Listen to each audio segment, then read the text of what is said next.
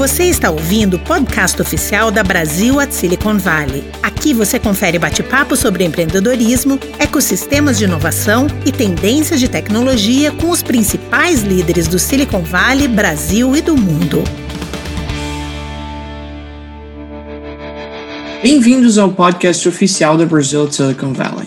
Eu sou William Sorg, estudante de MBA na Stanford Graduate School of Business e co-presidente da BSV. Hoje vamos entrevistar Florian Hagenbuch, cofundador e CEO da Loft, um dos maiores unicórnios brasileiros. Florian começou sua jornada na prestigiosa UPenn, cursando International Studies e Matemática na Wharton School of Business. Logo depois, ele começou sua carreira na Silver Lake, um dos maiores fundos de private equity do mundo, focando em investimentos de tecnologia. Após dois anos, Florian retornou para o Brasil para, junto com Matt Banks, fundar a Print, um marketplace para o setor de impressões. Após levantar mais de 50 milhões de dólares em recursos conquistar posição de liderança no mercado da América Latina, a empresa foi adquirida pela Vistaprint. Em 2018, Florian e Banks fundaram a Loft, startup focada em alavancar a tecnologia para revolucionar a experiência do consumidor no processo de compra e venda de imóveis.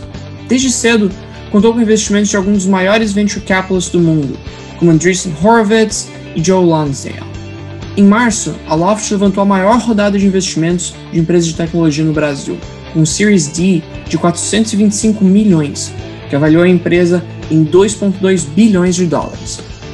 Também é empreendedor em Endeavor e fundador e sócio da Canary, fundo para investimentos seed stage focado no Brasil, com mais de 150 milhões de ativos sob gestão. Florian, é um grande prazer tê-lo nessa nova temporada do podcast da Brasil de Silicon Valley e muito obrigado pela presença. Legal, William, obrigado pelo convite aí também, animado para a gente conversar aqui hoje. Legal. E para começar, eu queria falar rapidinho sobre a sua trajetória. A gente já trouxe bastante founders aqui para o podcast, perfis muito diversos, né? A gente começou a empresa pós MBA, é, com carreira mais tradicional no Brasil, background de advocacia. Acho que o seu caso parece bem direto, né? Você foi logo para Wharton, melhor undergrad de, de business do mundo, para uma carreira de negócios, né? Como é que foi essa decisão de ir para lá e como que foi, como que foi a sua experiência, né? Que estudar nos Estados Unidos, numa, numa universidade de ponta, trouxe para você? Legal, bacana. Bom, é, eu originalmente sou alemão, né? Eu cresci no Brasil, mas sou alemão, então eu fui para um, um colégio alemão e fui preparado para ir para a faculdade lá. Quando eu fui visitar, não gostei nem um pouco do, do esquema e decidi reorientar para o sistema mais americano de ensino, né? Como você falou, acabei entrando em Wharton e tentei várias outras faculdades, mas Wharton foi a que acabou dando certo, né, por acaso, mas também acho que teve um bom fit com o que eu estava buscando, que realmente eu já estava buscando um, um, business degree, é, e demorou para eu entender o conceito americano, né, de liberal arts undergrad, para depois fazer business school, não, não encaixava muito bem na minha cabeça alemã na época. E aí, se você é, olha o meu high school graduation, tipo, newspaper, tá escrito lá que eu gostaria de ser empreendedor, e quando eu é, tivesse tido sucesso como empreendedor. Aí eu queria virar acionista do Google, né? Então esse era meio que meu plano. Mas cheguei em Wharton e isso foi colocado absolutamente de ponta cabeça, porque eu cheguei lá e, e, e a rota mais tradicional era, era banco e consultoria, né? E especificamente o banco, eu tinha muita curiosidade de entender o que, que era esse negócio, como que as pessoas podiam ganhar tanto dinheiro tão novas e sem saber fazer nada, né? E então eu brinco hoje que eu fui meio que sucked into esse, esse track de finance e acabei trabalhando aí em bancos de investimento, no fundo de private equity, e eu entendi relativamente rápido, né, por que, que eles pagavam tão bem, é porque no final você coloca todas as suas outras prioridades em segundo lugar, em prol, né, de você trabalhar é, cacete, né, desculpa o, o meu, meu palavrão aqui. Mas, no geral, a experiência de, de fazer uma faculdade nos Estados Unidos é, é absolutamente incrível, né? É, olhando para trás, assim, acho que a, a, a, densidade de pessoas fora da curva e de, de conteúdos é, intelectualmente desafiadores e, enfim, todo esse ecossistema que se forma né, ao redor da, da faculdade é absolutamente incrível e realmente acho que muito difícil você ter isso de novo depois profissionalmente falando, principalmente na questão de densidade de talentos. Então, é, foi, foi muito bom, muito bom mesmo. É altamente recomendado para todo mundo que tem a oportunidade de explorar algo parecido. E acho que é um, é um belo segue para a próxima pergunta que a gente tinha aqui, que tem, tem uma audiência bem jovem aqui no podcast, tem muitos, muitos estudantes que pensam aí em entrar no mercado financeiro ou consideram empreendedorismo. E, e a gente viu que você, você tem, teve estágios em empresas como Goldman Sachs, Blackstone, depois trabalhou na, na Silver Lake. Como é que essas experiências lá atrás né, é, influenciaram seu caminho como empreendedor e como investidor também? O que, que você tira dessa experimentação lá, lá atrás? É, muito, muito boa essa pergunta aí. Na verdade, acho que parecido com com a faculdade, todos esses lugares acabam sendo uma, um tag, né, no nosso currículo, no nosso histórico, que, putz, até hoje isso me acompanha, né, a gente fez uma captação recentemente, teve mídia nos Estados Unidos, acho que uma das taglines de uns artigos no Bloomberg dizia até esses dois junior bankers sofriam muito e aí resolveram montar a própria empresa. Assim, negócio assim, eu fui estagiário há 13 anos atrás e isso até hoje me persegue mas me persegue no bom sentido, né? Porque acaba sendo um, um, lugar é, reconhecidamente desafiador de entrar, de, de, de, performar. Então, assim como a faculdade de ponta, isso é algo que, que te acompanha reputacionalmente falando, né? Então, acho que esse é o primeiro ponto. E o segundo ponto, né, é que você acaba adquirindo muitos skills, assim, de base, que eu chamo, nesse, nesse, nessas experiências, é, que até hoje me, me servem muito bem. É, eu sou meio que conhecido por ser meio que um freak de formatação, é, que eu atribuo à minha época de Goldman. Não tenho muito, assim, é, orgulho de falar isso, mas, putz, é um skill, né? É, e assim como esse skill, tem vários outros, né, de, de, putz, de organização, de análise, de project management, commercial due diligence, financial due diligence, uh, valuation, uh, you name it, uh, são skills que você aprende e mesmo você sendo um empreendedor de uma empresa pequena ou muito grande, são skills que você usa todos os dias. Né? Então, eu, eu, eu, recomendo fortemente, a não ser que você assim, esteja 100% convencido que é empreender, é isso e tal. E outro dia eu conheci um empreendedor que drop out of high school. Né? Eu acho que é um outro nível, né? esse tipo de empreendedor.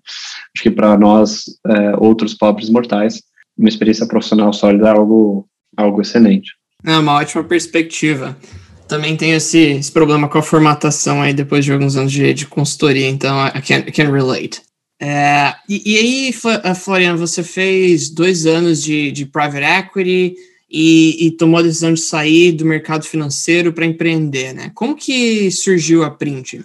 Bom, acho que a primeira coisa que surgiu foi a nossa vontade de empreender e depois surgiu a ideia ao redor da Print, a oportunidade que a gente uh, acabou perseguindo. Mas a vontade de empreender surgiu é, um pouco do momento que a gente estava vivendo, Mati e eu, é, pessoalmente. É, a gente trabalhava no mercado financeiro, chegava tarde em casa, aquele momento meio frustrante de, putz, que merda, não sei o quê, vamos fazer alguma coisa diferente, parará, parará, associado com um, vamos dizer assim, um primeiro momento muito positivo para Venture Capital no mundo, empreendedores fazendo coisas legais no mundo, e especificamente no Brasil, que é onde eu tinha crescido, isso acontecendo de uma forma muito intensa e muito é, através de empreendedores, né? empreendedores estrangeiros puxando é, empresas de e-commerce, né? Então você tinha muitos alemães, na época de Rocket principalmente, você tinha muitos franceses, americanos fazendo essas empresas, e a gente olhando isso e falando, meu, vamos, vamos talvez ir nessa mesma, nessa mesma onda.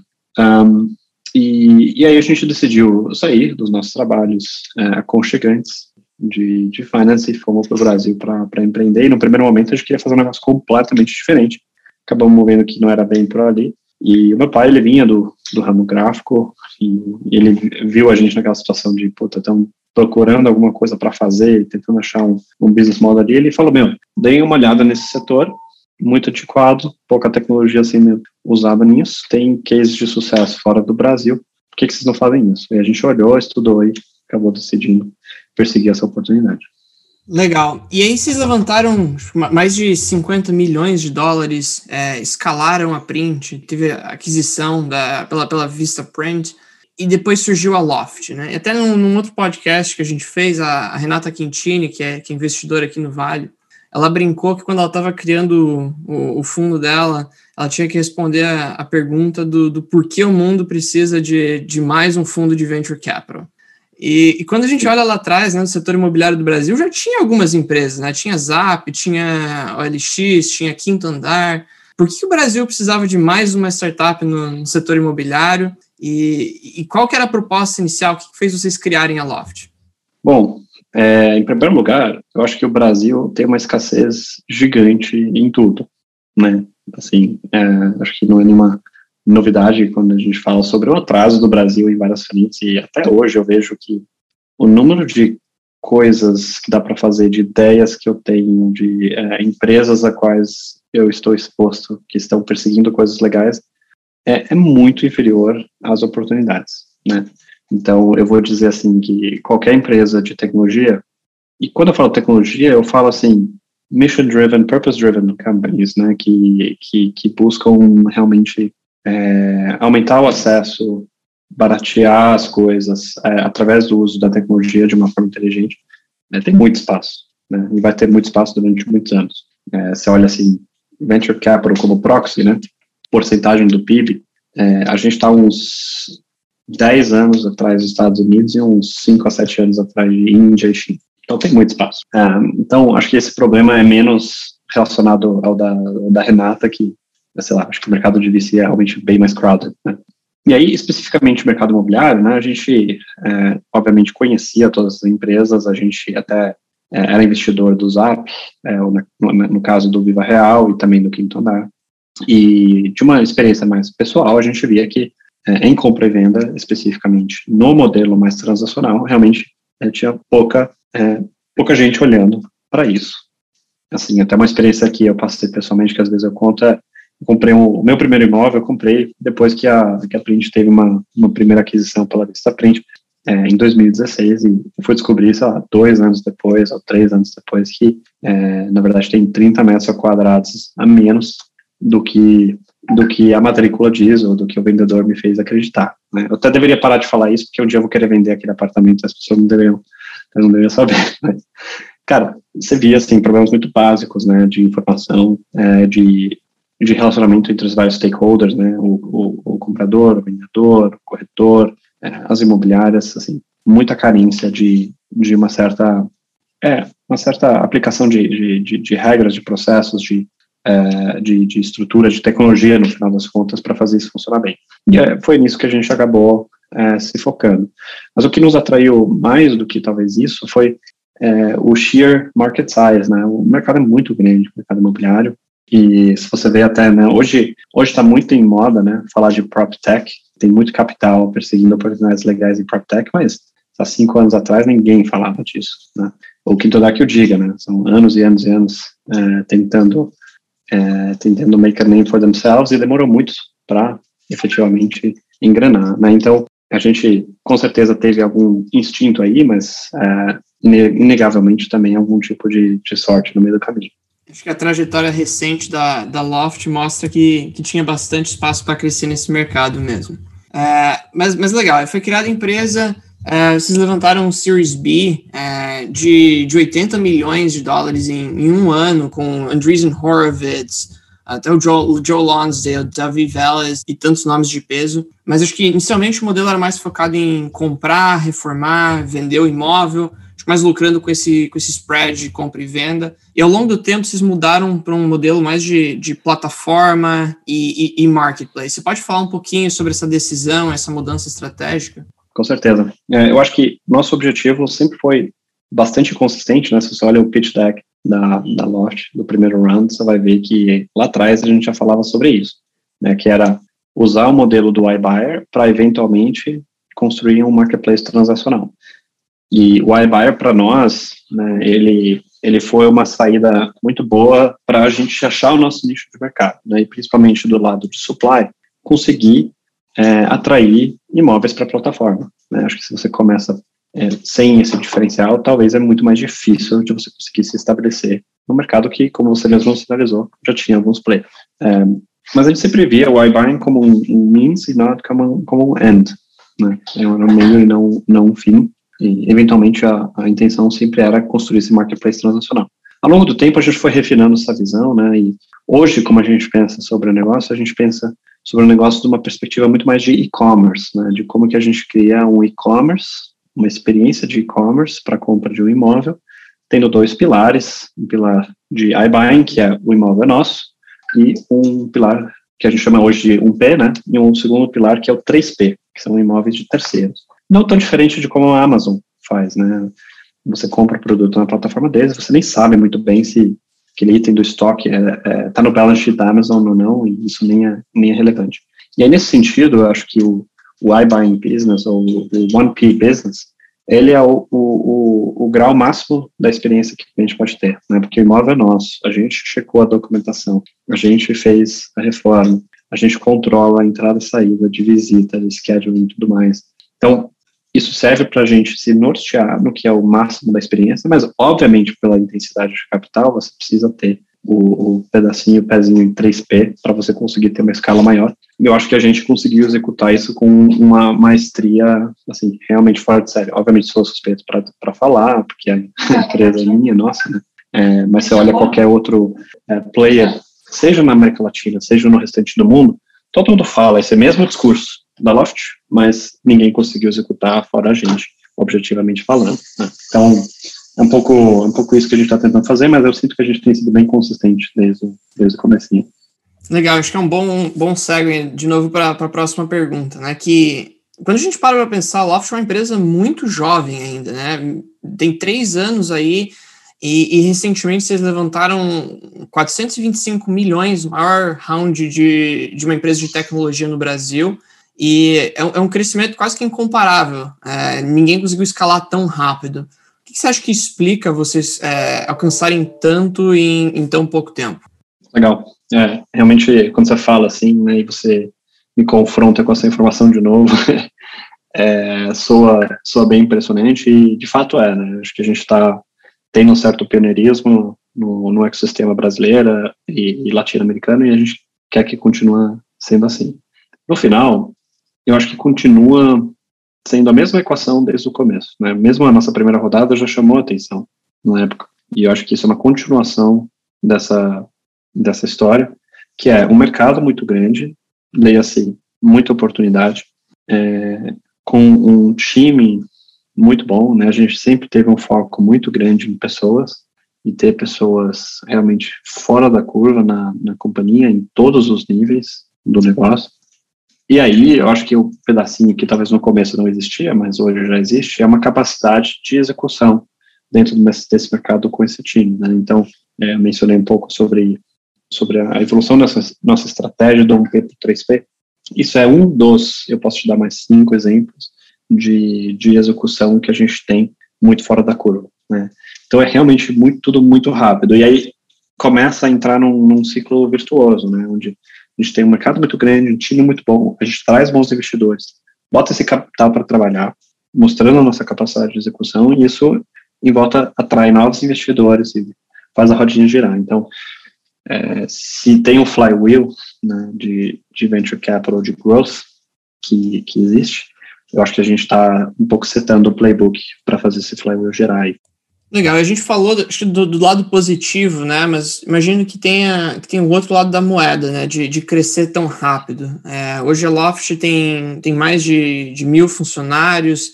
Como que você faz para manter a cultura e, e, que você falou bastante de talento? É, imagino que seja uma dificuldade também, né? É, acho que crescimento sempre está relacionado à dor, né? Quando eu era menor, eu cresci muito, muito rápido, sou meio alto, né? Então sempre sofri um pouco com isso e, e doía, né? Os músculos doem, os ossos doem. É, esse é um processo que não é agradável. Né? Você pensa um bebê, por exemplo, quando ele cresce, ele ganha porcentagens de massa de uma forma muito violenta. É, isso traz, inegavelmente, dor. E a gente passou e continua passando por dores de crescimento, né? Seja na forma de processos que acabam sendo atropelados, seja é, você talvez não focando na cultura com a mesma intensidade que você deveria. São muitas coisas que levam tempo, que quando você cresce muito rápido e você tenta acelerar coisas que só o tempo traz, você sofre as consequências. Então, você escalar times, é, por exemplo, sem saber 100% como que vai ser o seu direcional, como que vai ser a sua estratégia, como que você vai se diferenciar. Né? Hoje, são questões muito muito óbvias, né, que a gente fala aqui que eu posso te relatar, mas sei lá, um, dois anos atrás não era, mas a gente já estava voando e trazendo e, e, contratando e tudo mais. Então, eu diria que principalmente a coesão da cultura é um, é, uma dor de crescimento que a gente teve muito grande. E acho que o segundo é mais assim, é, atropelar processos ou, ou é, criar, às vezes, mais confusão do que o necessário. Acho que são as duas coisas que mais, mais nos afetaram. Hein? Legal. E para fechar esse bloco, acho que dado o business da, da Loft, não tem como a gente não falar de, de Covid, né? É, a pandemia teve, teve um impacto grande no, no, mercado imobiliário no mundo inteiro, no Brasil, acho que a, a venda de, de imóveis está com expectativa de, de fechar 2020 com quase 10% de crescimento. É, e ao mesmo tempo também tem um trend das pessoas saindo das cidades, buscando mais espaço, mais qualidade de vida. Queria ver de você como que você vê esses trends e como que eles afetam o, o futuro da Loft. É, o, a pandemia, num primeiro momento, ela teve uma cara de bem perigosa para a gente, né? É, acho que todo mundo passou por um momento grande de incerteza. Acho que uma vez passado o, o primeiro momento ali, desenhou-se três categorias, né?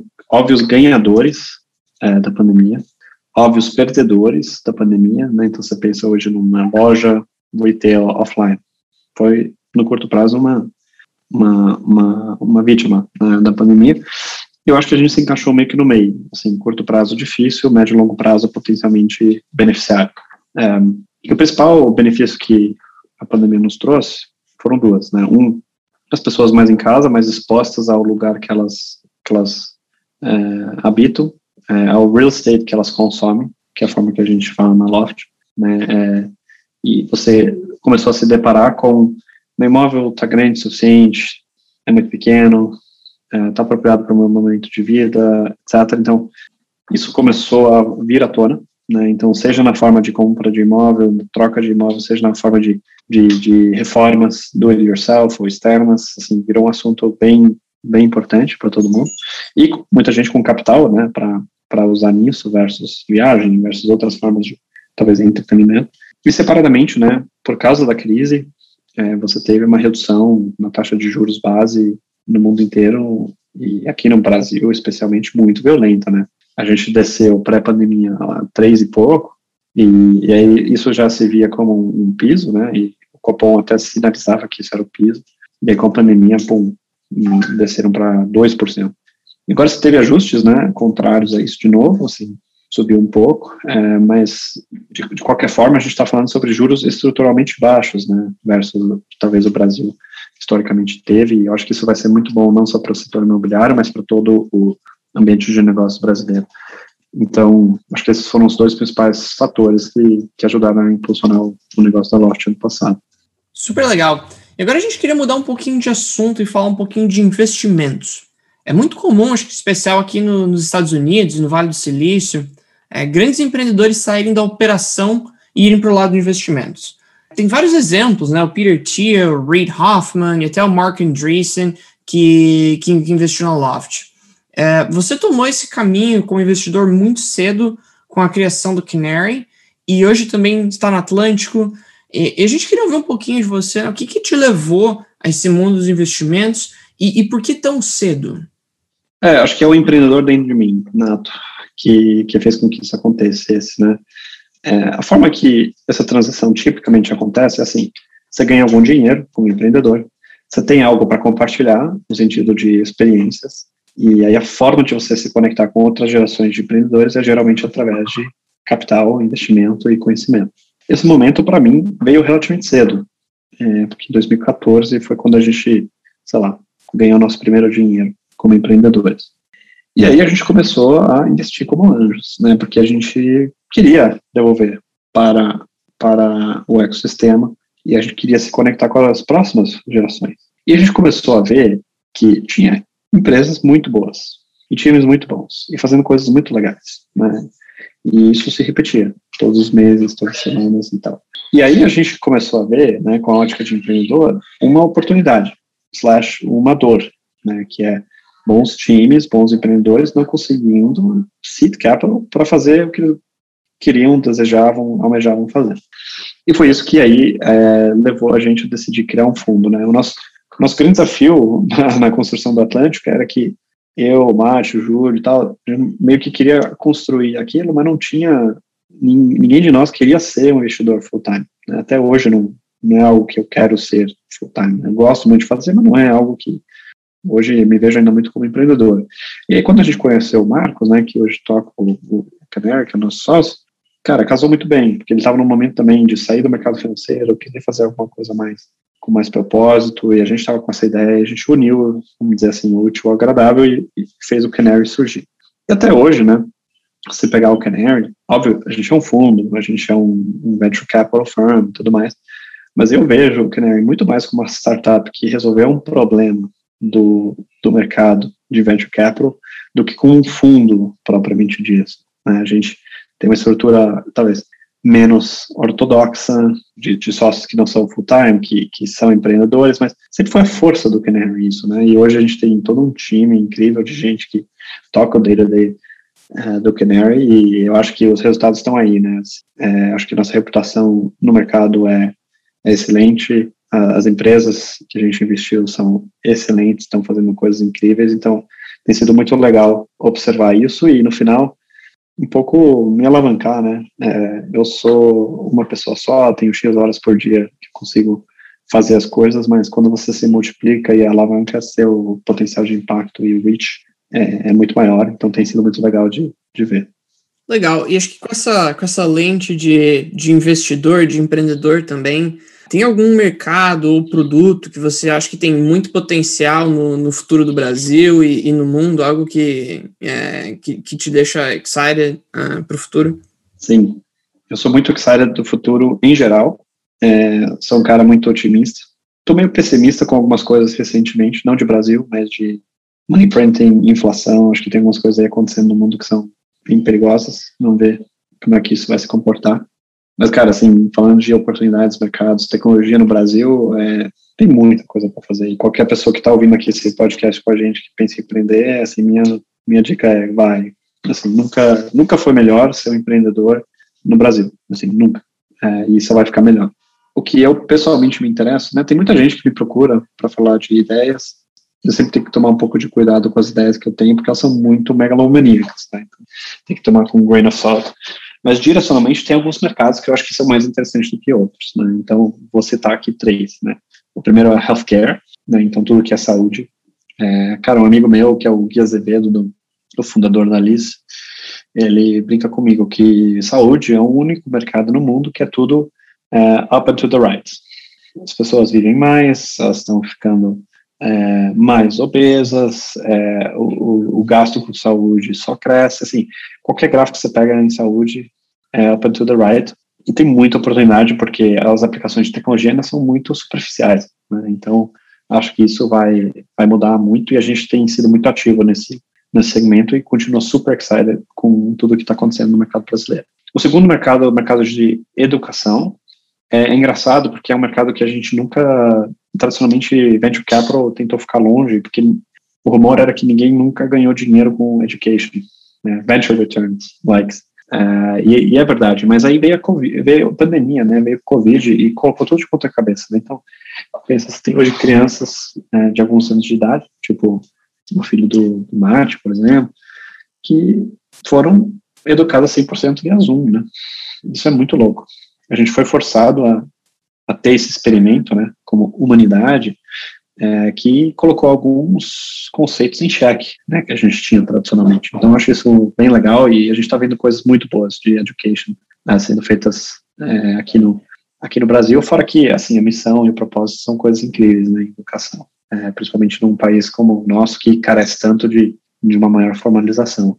E aí, por fim, um setor que tende a crescer mais é, é o setor de energia, a gente fala green uh, stuff, tem muita coisa legal para fazer também, e ainda é pouco explorado, assim, no Brasil, principalmente vis-à-vis -vis o nosso potencial, né? A gente, com certeza, é um país muito bem posicionado para tudo que é solar, wind, uh, carbon, então tem muita coisa boa, acho que nesses setores para fazer. E isso é só o que eu chamo de traditional venture economy. Tem todo um outro mindset, category, industry, que é o crypto stuff, que esse sim é muito, muito legal também. E aí acho que a gente está ainda engatinhando no Brasil, né? Pouca coisa, mas nos Estados Unidos já vê algumas coisas rolando, que eu acho que são bem legais. E eu acho que isso, basicamente, tudo que foi construído no, no mobile world vai ser reconstruído no crypto world. E acho que isso vai ser game changer, principalmente para emerging markets que vão leapfrog certas evoluções do analog para o crypto world. Isso vai ser revolutionary para várias indústrias, inclusive a de real estate. Então, é bem legal. Eu acho legal você, você mencionou cripto, que era uma das perguntas que a, gente tinha aqui. É, é difícil, acho que para muitos entenderem, é, o Brasil ainda não tem muita tecnologia primária de, de blockchain, mas é uma, é uma oportunidade muito grande, como, como você mencionou, né? Para o empreendedor brasileiro e para as empresas brasileiras, qual que você acha que é o caminho para capturar o, o, valor de, de cripto no, no médio e longo prazo? É, é, um pouco como você falou, é, tem pouca história ainda, é, mas mesmo se você olha fora do Brasil, né, a aplicação de cripto ainda é muito, muito superficial, né? Então, eu acho que à medida que as aplicações vão ficando mais mainstream, né, você está passando agora por uma fase de, de crypto que que está atraindo a galera não técnica né, para consumir cripto, que são os NFTs, né? Você pega, sei lá, NFT de NBA Top Shot ou So Rare, isso tudo roda em crypto rails, né? Mas muitas vezes para o end user isso nem é muito perceptível, né? Para ele meio que tanto faz se isso é blockchain based ou não, se isso é crypto rails ou não. É, mas é, é o crypto enabling user and consumer experiences que antes não eram tão fáceis de, de serem, serem realizadas, né? E, e eu, pessoalmente, acho, por exemplo, o modelo da Rare que é part fantasy football, part collectibles, part quase que betting, né? Ou, sei lá, football manager style. É muito legal, né? Essa intersecção. E você pensa assim, before crypto era mais difícil, talvez, de conseguir fazer isso de um ponto de vista de user experience ou até mesmo regulatório. Mas a minha concepção geral é um pouco essa, né? Internet, você teve duas big waves, né? Você teve o, o web-based wave e depois você teve o mobile wave, né? Eu me lembro ainda muito bem de acessar a internet com o Internet Service Provider de discado e o que isso me permitia. Eu me lembro muito bem a primeira vez que eu segurei um iPhone uh, e como aquilo era uma, uma experiência realmente game changer. E por mais que na época você pensasse assim, o iPhone, o primeiro iPhone era um really shitty phone. Uh, e era um iPod um pouco melhorado, assim. Mas relativamente rápido, e acho que as primeiras aplicações também eram meio toscas, né? Era tipo assim, ah, um, um step counter, um não sei o que, um, um, timer, tipo, very superficial stuff.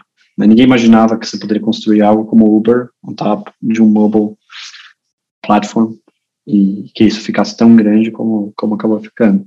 E eu acho que crypto, né, é, eu não sou nenhum crypto expert, mas, sabe, é, comecei a brincar com meu Ethereum Wallet esse ano, pela primeira vez. Crypto tem, tem esse mesmo efeito em mim, que é, é muito magical, é uma experiência muito incrível quando você entende. E eu não sei ainda quais vão ser todas as, as aplicações que vão nascer on top of that, é, mas com certeza vai ser um, um, third wave, um third generation of internet businesses que vão estar estabelecidos nesse crypto rails, que eu acho que vão é, colocar muitas coisas de ponta cabeça. Então isso, é difícil não ficar excited e otimista com isso. E, Florian, para fechar, a gente sempre tem umas perguntas, jogo rápido que a gente faz para todos os, os convidados do, do, nosso podcast. Está pronto? Tô, claro. Como é que é o esquema? São cinco perguntas rápidas, então resposta aí de 30 segundos, um minuto, mais um bate-bola mesmo. Beleza. Bom, então para começar, a primeira pergunta aqui, é, você teve grandes mentores ou role models é, na sua carreira? Quem foram e por que eles foram importantes para você? Boa, eu acho que eu tive mais role models do que do que talvez mentores, propriamente dito. Eu já tive experiências com alguns deles, mas não não de mentoria, mas um que eu vou citar, eu acho que é talvez até meio clichê, mas é, é o Jorge Paulo Lema, e não por questões que são mais óbvias, talvez, é, tipo cultura, pessoas, etc., mas pela capacidade de exportar o talento a partir do Brasil. Eu acho que isso é fantástico, né? Você pensa empresas e pessoas brasileiras é, sendo líderes de mercado de cerveja, de hambúrguer, de ketchup no mundo é, a partir do Brasil. Eu acho que isso é um fantastic role model e é algo que eu almejo fazer no setor de tecnologia também. Legal. E o que você mais gosta e o que você menos gosta uh, da sua carreira como empreendedor? Ótima pergunta. Cara, acho que vai ser até meio contraditório o que eu for falar, mas a primeira coisa que me vem à cabeça, que eu mais gosto é a minha liberdade é, para trabalhar com o que e com quem eu quero, criar o que eu quero, né, e de estar realmente à frente de, de um processo criativo constante, evolutivo, e que não tem nem limite para cima nem para os lados. Né? É, é, um, eu sempre vejo isso como um blank canvas e eu posso levar a companhia para onde eu quero e desejo. Eu acho que essa mesma liberdade é o que eu menos gosto e é algo que, que eu acho que tem que é, sempre levar em consideração também. Eu não tenho mais o prazer e a liberdade, vamos dizer assim, de ser um funcionário. E um sentimento muito específico que eu tinha quando eu era é, colaborador, que é aquele sentimento de sexta-feira, você acabou de entregar um projeto, você fez a apresentação, não tem perguntas, não tem follow-ups, você fecha o seu laptop, você desliga seu celular e você sabe que, tipo, agora não tem nada. Isso é um, uma sensação que eu não tenho há muitos anos. Né? E não estou reclamando aqui, só estou falando que é algo que às vezes me dá um saudosismo. Então, é um pouco conflitante com o primeiro ponto que eu falei, mas fica aqui a menção. Super interessante. E, e vamos lá, pergunta 3 aqui. É, qual dica você daria para você mesmo no início da sua carreira? Putz, a dica que eu daria é, se você tem é, um, o bug do empreendedorismo, se você acha que você quer ser empreendedor, né, como eu mesmo dizia, tenta fazer isso o quanto antes. Agarre a oportunidade quanto antes. Né? Se eu penso um pouco na minha meu tempo de Wharton, foram quatro anos, uma densidade de talentos incrível, com muito tempo à minha disposição, e eu usei pouco esse tempo para fazer algo que, que já fosse empreendedor, que já fosse startup, que já fosse talvez é, visando a construção de uma empresa ou algo do gênero. Então, acho que esse é o principal, o principal dica que eu mesmo me daria. E se você pudesse mudar qualquer coisa no Brasil do dia para a noite, o que, que seria? Cara, é, sem dúvida, corrupção. Ou, talvez não vou nem chamar de corrupção propriamente dito, porque isso é um problema, mas não é um problema só do Brasil, acho que é um problema do ser humano, mas é o mau uso de recursos públicos. Se eu pudesse resolver esse problema com uma linha mágica, é, é o que eu adoraria fazer, porque a gente tem muito recurso, muito, e é muito mal utilizado. Então. E, e agora mudando um pouco a, a última pergunta, né? Se você pudesse levar qualquer coisa do Brasil para o mundo, o que, que seria? Legal. Não só eu acho que eu posso, como eu estou fazendo.